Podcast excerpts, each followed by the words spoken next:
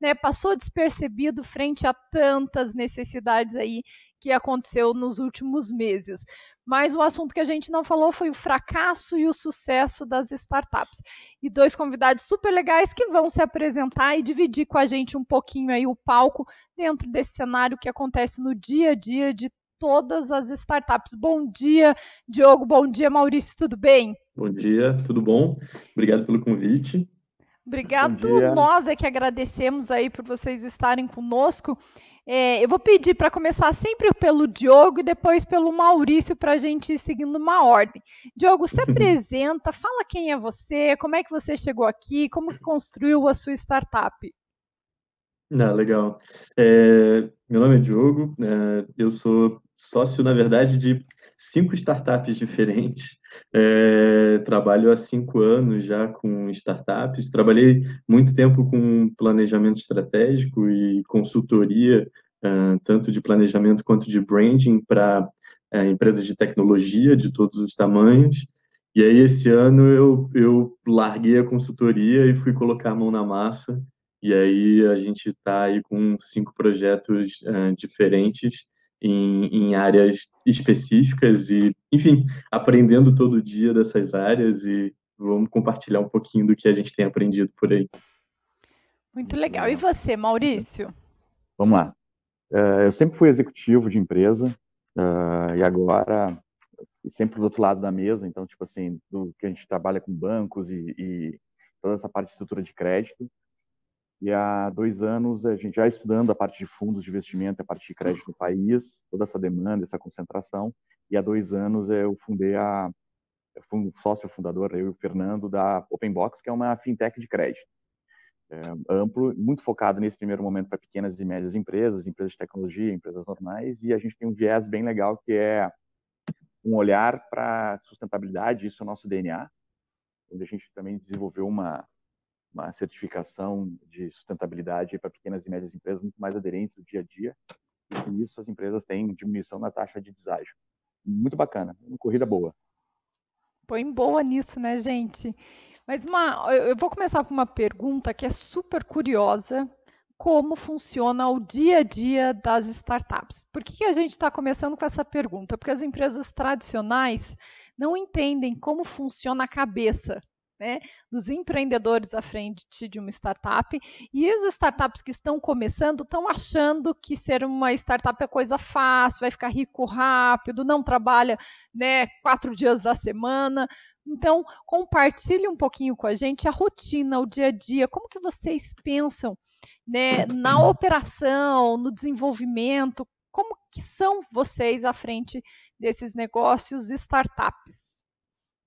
É, eu vou falar um pouco por mim, assim, é, eu sempre brinco que quem, quem lidera startup está é, tá desembarcando na Normandia, assim, porque é todo dia uma, é uma batalha e tem que tomar cuidado para tomar um tiro perdido, porque é, é, é puxado, assim. É.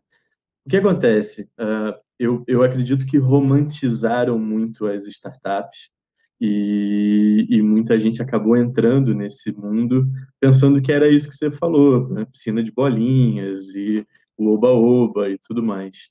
E a startup nada mais é do que uh, uma empresa tradicional com viés tecnológico, muitas vezes, é, que vem para trazer uma solução de um problema que normalmente era feito de forma antiga e tudo mais. Mas não deixa de ser uma empresa. E eu acho que o grande, é, a, a, grande complexidade da startup é o cara da tecnologia descobrir todas as particularidades de tirar uma empresa do papel de verdade. Né? Então, é, é muito bom. Não volto atrás, não volto a ser uh, colaborador de uma empresa, porque, enfim, não me vejo mais fazendo isso, é, mas é puxado, é puxado, você trabalha muito mais uh, do que um, um, trabalhador que chega às seis horas, desliga o botão e vai para casa descansar. Aqui é 24 por 7, 365 dias. Então é, é puxado, mas vale a pena. Pois é.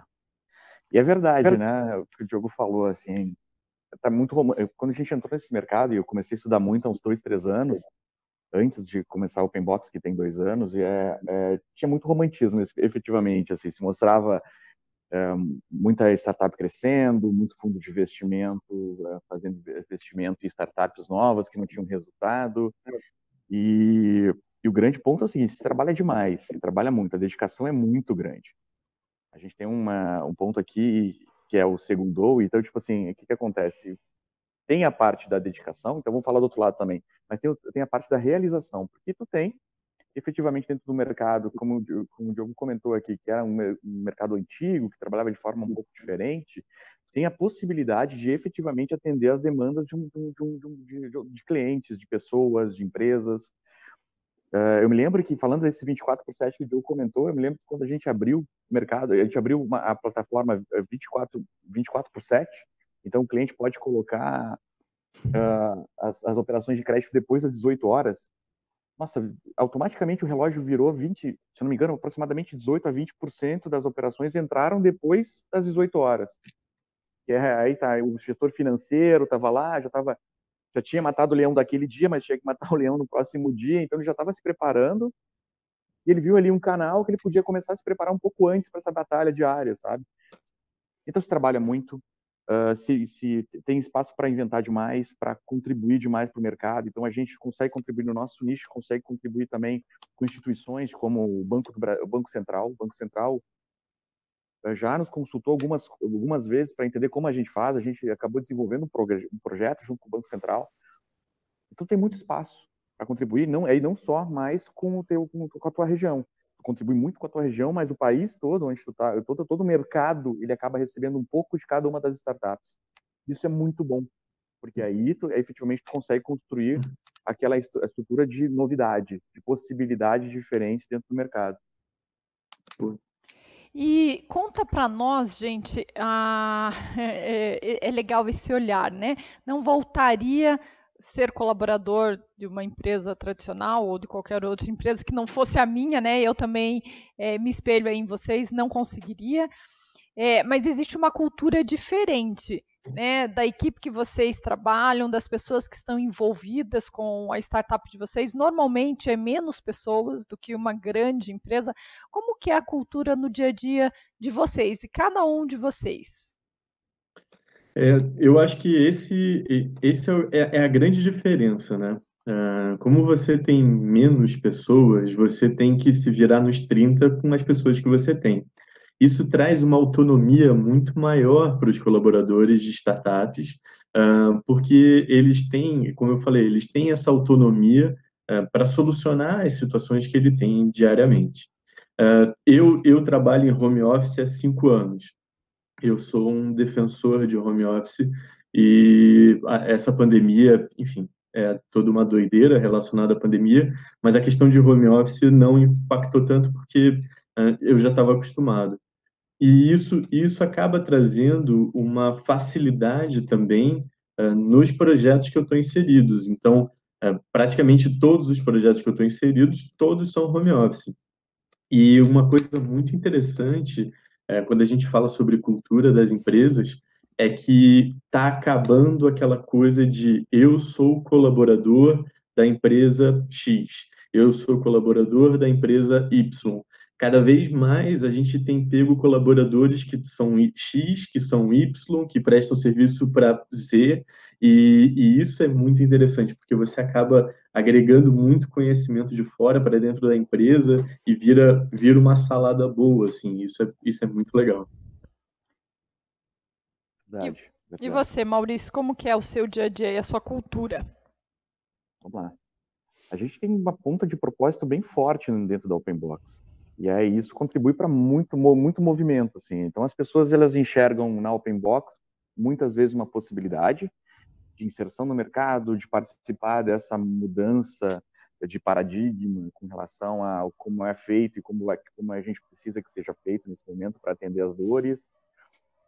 Uh, efetivamente, nessa ponta da pandemia que o Diogo falou, é um pouco diferente. Claro, a gente foi muito ágil porque é uma empresa de tecnologia que trabalha no mercado financeiro, então para a gente desligar a máquina, eu me lembro ainda, a Natália, que é a nossa CMO, estava em Brasília apresentando o projeto, e aí, na segunda, isso era uma sexta-feira, na segunda-feira a gente já foi para o lockdown que foi aquele de março. Então foi rápido. A gente conseguiu montar um, toda uma estrutura aqui de suporte para os nossos colaboradores e tudo mais. E o pessoal se sentiu cada vez mais pertencente ao projeto. A gente tem uma visão aqui que a gente, a gente com relação a, a, a como o mercado vai funcionar e como funciona com a parte de lockdown e, e relacionamento, que é não seguir regras. Então a gente não pega nada da prateleira ou também não aceita uma verdade que estão falando no mercado uh, eh, para a gente. Então a gente tenta se entender. Um dos casos, é, é muito, uh, muito em linha que o Diogo falou, é a parte de home office. A gente tem a possibilidade de home office? Tem. A gente preza pela convivência. Agora, como é que vai dar essa convivência? Essa é outra parte boa. Tu uhum. consegue desenvolver o teu modelo. Essa é a parte boa. Então, o teu, o teu, o teu colaborador, ele se entende naquilo. E aí a gente também tenta trazendo uma coisa diferente, que é efetivamente isso, que a gente vai ter, possivelmente, para o próximo ano, stock option. E aí o funcionário, que hoje é funcionário, que é o prestador de serviço, ele vai ter um pedacinho da empresa, então ele vai conseguir contribuir, ele vai se sentir parte, pertencente àquele projeto, e vai incomodar. E é uma coisa que eu não vejo todo dia. Eu já tinha visto isso no mundo corporativo, mas eu não via no dia a dia das startups. E você sabe que isso daí é. Cara, você sabe que isso daí é um, é um, é, é um, é um negócio sensacional, Maurício. É, se você consegue estruturar esse programa de stock options, é, cara, é sensacional, porque existem hoje o turnover dentro das startups, principalmente dos trabalhadores de tecnologia, é muito grande, né? E, e se você não traz esse sentimento de pertencimento aos caras, já era. E, e hoje é o seguinte, é, com a questão do home office global, uh, o, a gente acabou de perder essa semana um menino que era sensacional uh, ah, para uma empresa de Londres, sabe? E o cara vai continuar trabalhando de lajes. Então, é, só que ele vai receber, ele vai receber em, em, em, em libras. É, é, boa, oito né? vezes mais, sabe? Então, mas é, é, essa é a doideira, sabe? Então, essa é a doideira. Uh, o, que, o, o que é legal que vocês estão trazendo, veja, são dois, três assuntos ali, gente, que é muito legal. Né? É o trabalho home office, é a parte dos colaboradores serem acionista das startups. É, isso é engraçado porque eu tinha a impressão aqui dentro do universo da aceleradora é, que a equipe, né, conforme vai entrando, vai dando uma parte, assim, um equity da startup. Isso para nós é meio normal, né, faz uhum. parte, assim. E eu não conhecia a parte de turnover dentro das startups. É, eu nunca tinha ouvido falar, eu achei ainda, é, me corrijam aí, Diogo, se eu estou errada ou não, mas a, ainda é muito menor do que numa empresa tradicional. Quando a gente perde, a gente perde para Londres, a gente perde para o Vale do Silício. Aí é uma perda que a gente assim, tá bom, né? Vai lá. Vai lá ainda teve que dar um autógrafo, é. o cara é bom mesmo, não tem como segurar. Mas o turnover, como acontece dentro das organizações, eu acho que ele é diferente. É, é, que, é que como o colaborador ele, ele tem um sentimento de pertencimento maior, e ele tem essa questão de autonomia, é difícil ele trocar isso uh, por uma semi-escravidão de trabalho tradicional que vai ganhar melhor. É que às vezes são, tem, tem algumas propostas que são. É, não, não dá para negar. Mas eu acho que o grande ponto é, é, que a gente vai ter uma demanda cada vez maior de profissionais de tecnologia. Uh, só na região de Florianópolis, por exemplo, existe um déficit de 2 a 4 mil colaboradores na área de tecnologia.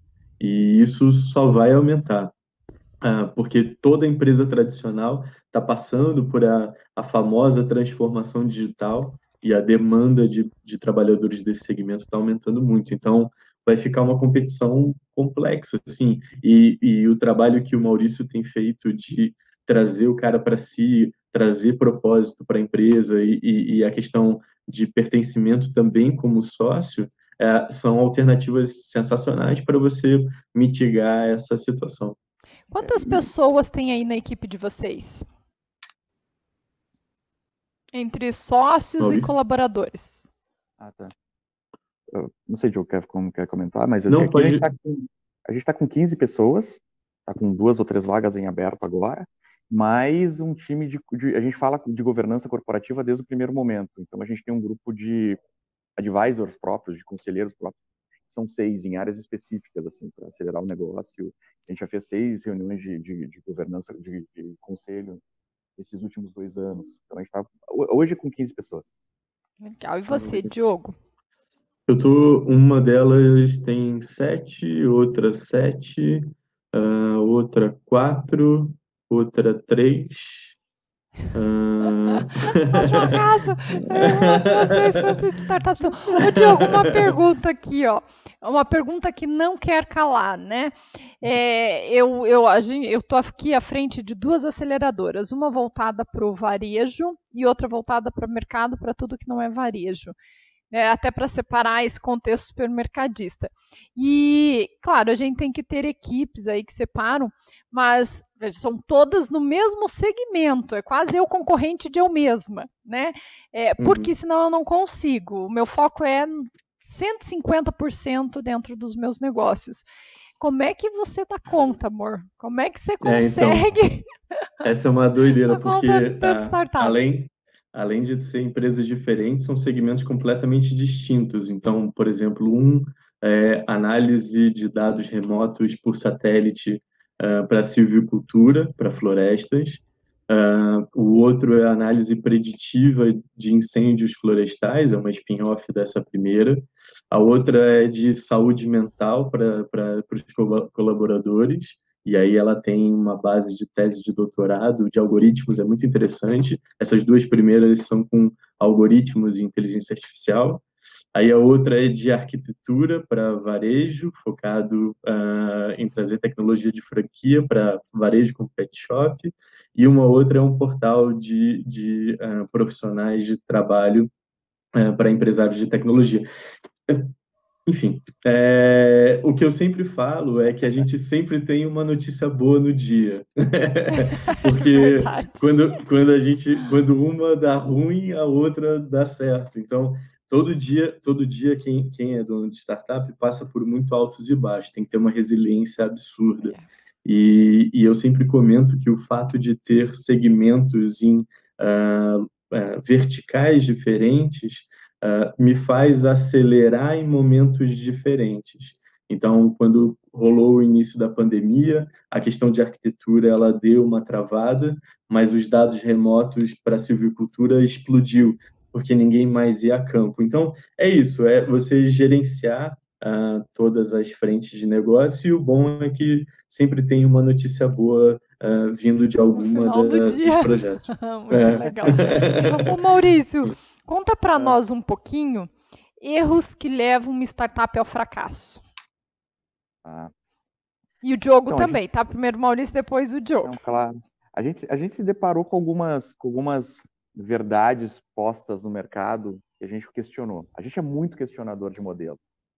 Uh, então a gente vê muita coisa que é, que é exatamente isso, achar que o mercado que é fácil fazer muito. Comentou isso na, na, na, na inicial.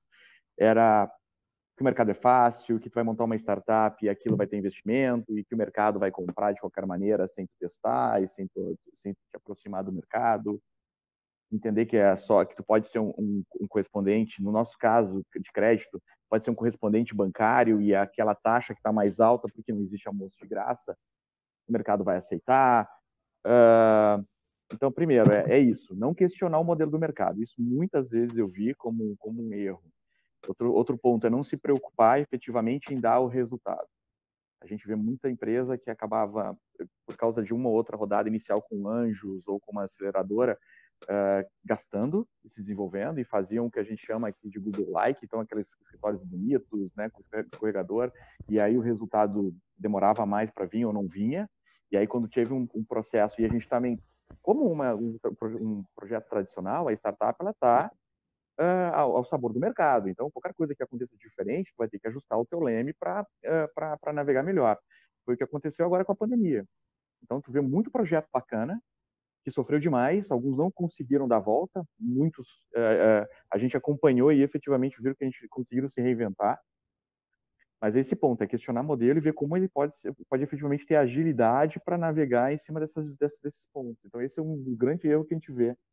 Não olhar muito, então, não olhar a parte do resultado e não buscar efetivamente essas, essas mentorias, pessoas, de mercado, trazer uh, mesmo sendo uma startup pequena, duas, três, quatro, cinco pessoas, trazer experiência para dentro de casa de alguma forma. É, isso, isso que o Maurício falou é, é, é, super interessante, assim, eu sempre falo que a gente tem um mundo de startups antes uh, da quebra do Uber e depois da quebra do Uber, basicamente isso, e das patinetes também. Então, antes, você, se você tinha uma tese interessante, um posicionamento é, legal e, e, e um propósito muito claro, você captava bilhões, por exemplo, na Silicon Valley e tudo mais. Depois que uh, a, a, maioria da, das startups, principalmente em relação uh, com, a, com o SoftBank e tudo mais, uh, chegaram na bolsa e não demonstraram resultado líquido operacional, é, lucro, a gente tem outro cenário. E aí o cenário atual de startups, ele, ele parte de três premissas. O primeiro, a, a, a startup ela tem que ter identificado um problema uh, real. A maioria das startups quebra porque gerou uma hipótese baseada no achismo e acelerou nessa hipótese sem validação. E aí, quando chega lá na frente, viu que não, não, não tem mercado para aquele achismo dela. Depois que você soluciona, aí você tem um problema pesado, que eu acho que é o, o vale da morte, é a estruturação da solução. E aí eh, você tem que ter uma capacidade técnica para desenvolver o aplicativo, validar a, a, a tecnologia e, e, tudo mais. E criar isso é caro e é complexo e leva tempo, porque você tem que fazer muita validação. E depois, o que vai definir se você vai dar certo ou não é se você prova que a tua solução soluciona o problema lá do início.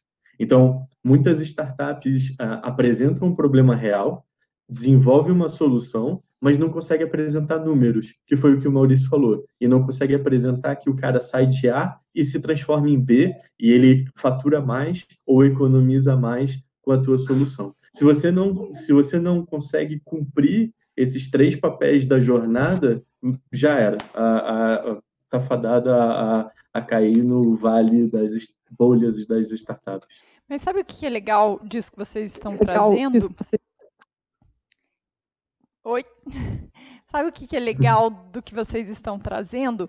Esse problema real, essa solução e a parte da prova que resolve é o que diferencia uma startup, um empreendedor à frente de um negócio de verdade e os empreendedores que estão brincando, que gostam de falar que empreendem, que gostam do movimento. A gente chama empreendedores de palco. Né? Isso faz ali total diferença em quem empreende e quem faz palco, em quem movimenta e conta, porque o que, que eu vejo? É, dentro desse ecossistema, nós temos grandes ideias que elas não são efetivadas. Elas ficam três anos aí fomentando, fomentando, fomentando, mas não gera nenhum resultado. E aí não gera uhum. nenhum resultado porque vem bem de encontro com o que o Diogo falou, né? É, vem só da hipótese. Né? E aí, de uma hipótese que não entrega nenhum resultado, não consegue comprovar né, e nem mostrar para que veio, vamos dizer assim. Mas isso é muito legal, porque isso está no DNA de vocês, né? Quem está nesse universo consegue identificar, consegue enxergar, mas existe muito essa, esses empreendedores que são empreendedores de palco. Quando vocês identificam esses empreendedores, como que vocês, vamos dizer assim, aconselham? O que, que vocês fazem?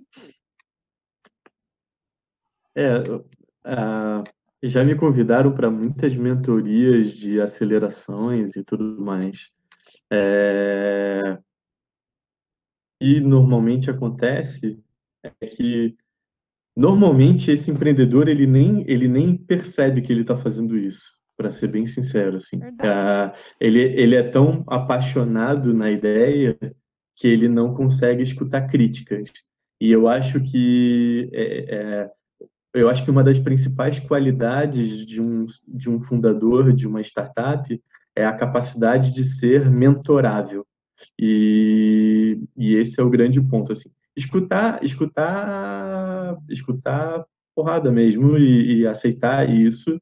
E, e, eu acho que os, os piores feedbacks são os que mais fazem você andar. Esse é, é o que eu acredito. Então, se o cara teve a coragem de te dar uma verdade que você não queria escutar, das duas, uma. Tá muito ruim o teu cenário, uh, ou o cara queria te ajudar mesmo, e você tem que aceitar isso e, e tocar para frente. Então, é, esse é o grande ponto. Acho que a grande dica é escutar com humildade e tocar ficha, porque 99% das vezes a gente está errado uh, na hipótese que a gente cria, e isso é normal. Verdade, verdade. Todo dia, toda hora. É, é verdade. A gente está passando por um, por um, período aqui de planejamento estratégico para o ano que vem, para os próximos anos, na verdade. Tem uma visão aí de 3 a 5 anos. E, cara, tipo, eu como CEO, eu, eu deixo muito a equipe trabalhar, né? Tem a, a equipe da gestão, e é do, do nível C ali, que fica, a gente fica contribuindo e fica falando. E aí, em cima disso, a gente tem os advisors, que são os conselheiros, que também vão falar a gente absorve muita coisa boa no dia a dia, muita coisa boa no dia a dia. A gente, muitas vezes, tu tá andando, é como se estivesse andando numa estrada e, com farol ligado ou com iluminação e tu não tá vendo o poste chegar. E esses caras estão dizendo, Tigo, tia, tu não tá vendo que tem um, que tem um poste chegando que efetivamente tu vai te dar mal? Isso é a parte boa, tu deixar, tu, tu, tu, aproveitar a, a, aquela estrutura ou aquela pessoa que está basicamente pegando uma experiência que ela teve em algum momento, lavando aquilo e te entregando, ó, oh, tá vendo, eu tive essa experiência, aproveita, eu tenho, eu tenho como te contribuir dessa forma, esse é o melhor de um negócio. Esse Cara, é e esse... efetivamente tu vai, tu vai criar valor no que, no que tá trazendo. Isso, isso é uma dica, isso é uma dica valiosíssima, Maurício. É, eu, eu gosto de participar, eu, eu tô cansado já dos programas de aceleração, porque uh, muitos deles são muito parecidos e tal, mas eu gosto por causa uh, das mentorias, porque o cara já passou por isso. Então, por exemplo, na Kiron, que é a parte de silvicultura digital, a gente está no mercado totalmente analógico, 100% analógico, onde os caras têm a mesma metodologia de 30 anos atrás. E eu troquei uma ideia com o Everton da Agrimes, que passou por isso há 19 anos atrás no mercado de proteína animal, é, com a digitalização do mercado de proteína animal. É sério, eu 30 minutos com ele uh, me economizaram no mínimo seis meses de trabalho, porque ele, ele matou uma, um direcionamento que eu estava fazendo, porque ele falou que ele levou cinco anos para aprender isso, e em 30 minutos ele me deu um direcionamento que eu fiz o que ele comentou, e a gente tracionou um processo que ele comentou em dois segundos porque ele já tinha, ele já tinha passado por isso. Então, eu acho que esse, esse é um dos problemas da startup também. Uh, os, os, donos de startup muito novos uh, acabam pensando que são uh, reis na barriga e querem descobrir tudo sozinho. E eu acho que você, a, a, gente precisa ter um ouvido mais altivo uh, para escutar quem já passou por isso e, e, e crescer por cima de alguma coisa que já foi feita. Mas sabe que isso acontece, gente, depois que nós apanhamos bastante né? Quando o empreendedor está iniciando uma startup, ele está ainda com a ideologia, com o propósito, né? Acho que o mundo são flores, que é fácil, ainda está é, tá na parte da utopia ali. Quando a gente começa a apanhar, pô, cansa, né? E aí o que, que nós vamos buscar? A experiência de quem já viveu, a experiência de quem está lá, e aí a humildade vai fazendo parte, né? De quem nós vamos nos transformando. É, Diogo, Maurício, a gente está nos últimos minutinhos do programa.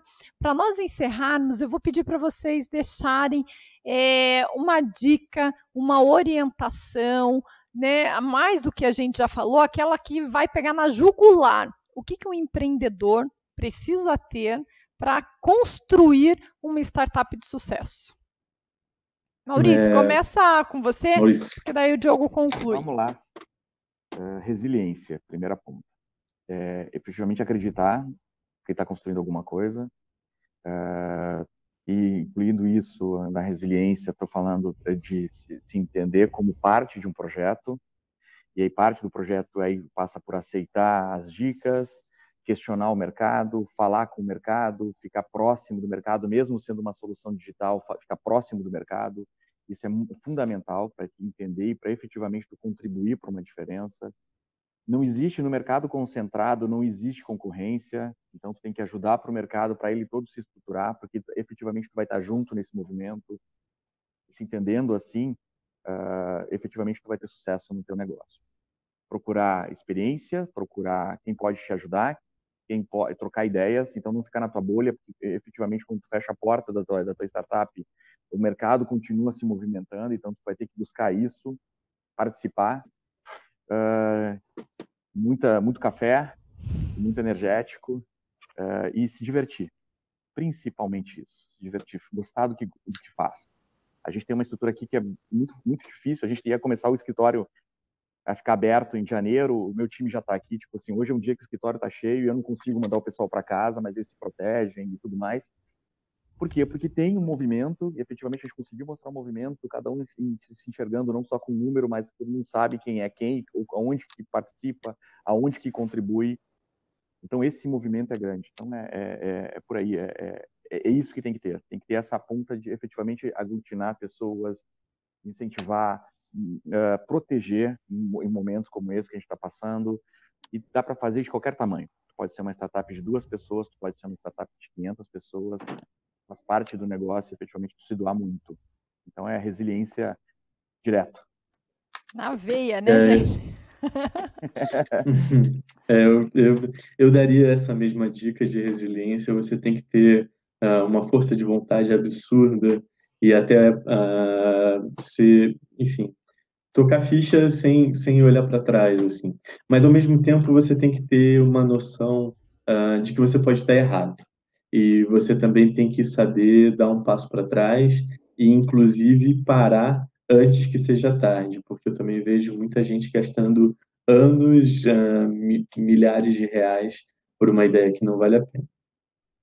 Uma ideia que eu defendo muito uh, é, uma, é uma ideia de cooperativismo tecnológico. Eu acredito que as startups elas têm elas têm essa coisa de ah é tudo open innovation open innovation mas é o meu cliente para mim e ninguém mais toma. E, e, as startups por serem pequenas elas não têm a capacidade uh, de fornecer todas as soluções que o mercado necessita. Então por exemplo Uh, no segmento próprio do Maurício, de fintech, é muito difícil você ser um full bank já de início de largada. Então, você precisa construir uh, uma visão de cooperativismo, de fornecimento de soluções, para oferecer todas as necessidades que a, a, o mercado precisa. E nos segmentos que eu atuo também, então, se eu trabalho com um algoritmo específico para florestas e o meu concorrente tem outro, por que, que eu não posso uh, trabalhar em conjunto e oferecer um pool de soluções para o meu cliente final? Então, eu acho que o individualismo das startups é, um dos, é, é o principal uh, matador de startups. Se você pensar que você sozinho vai solucionar os problemas de todo o mercado, você morre na praia. Então, a minha dica é uh, procure ser um cooperativista tecnológico, procure o seu concorrente, consiga identificar com ele uh, quais são os seus pontos positivos e os pontos negativos de cada um de vocês dois e cheguem nos clientes em parceria.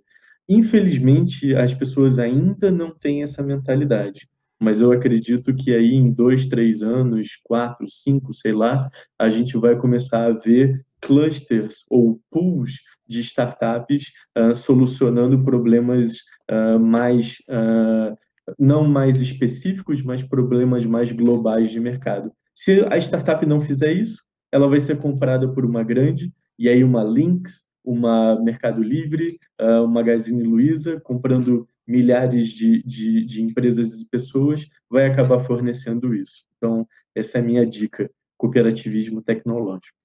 Muito legal, Diogo. legal.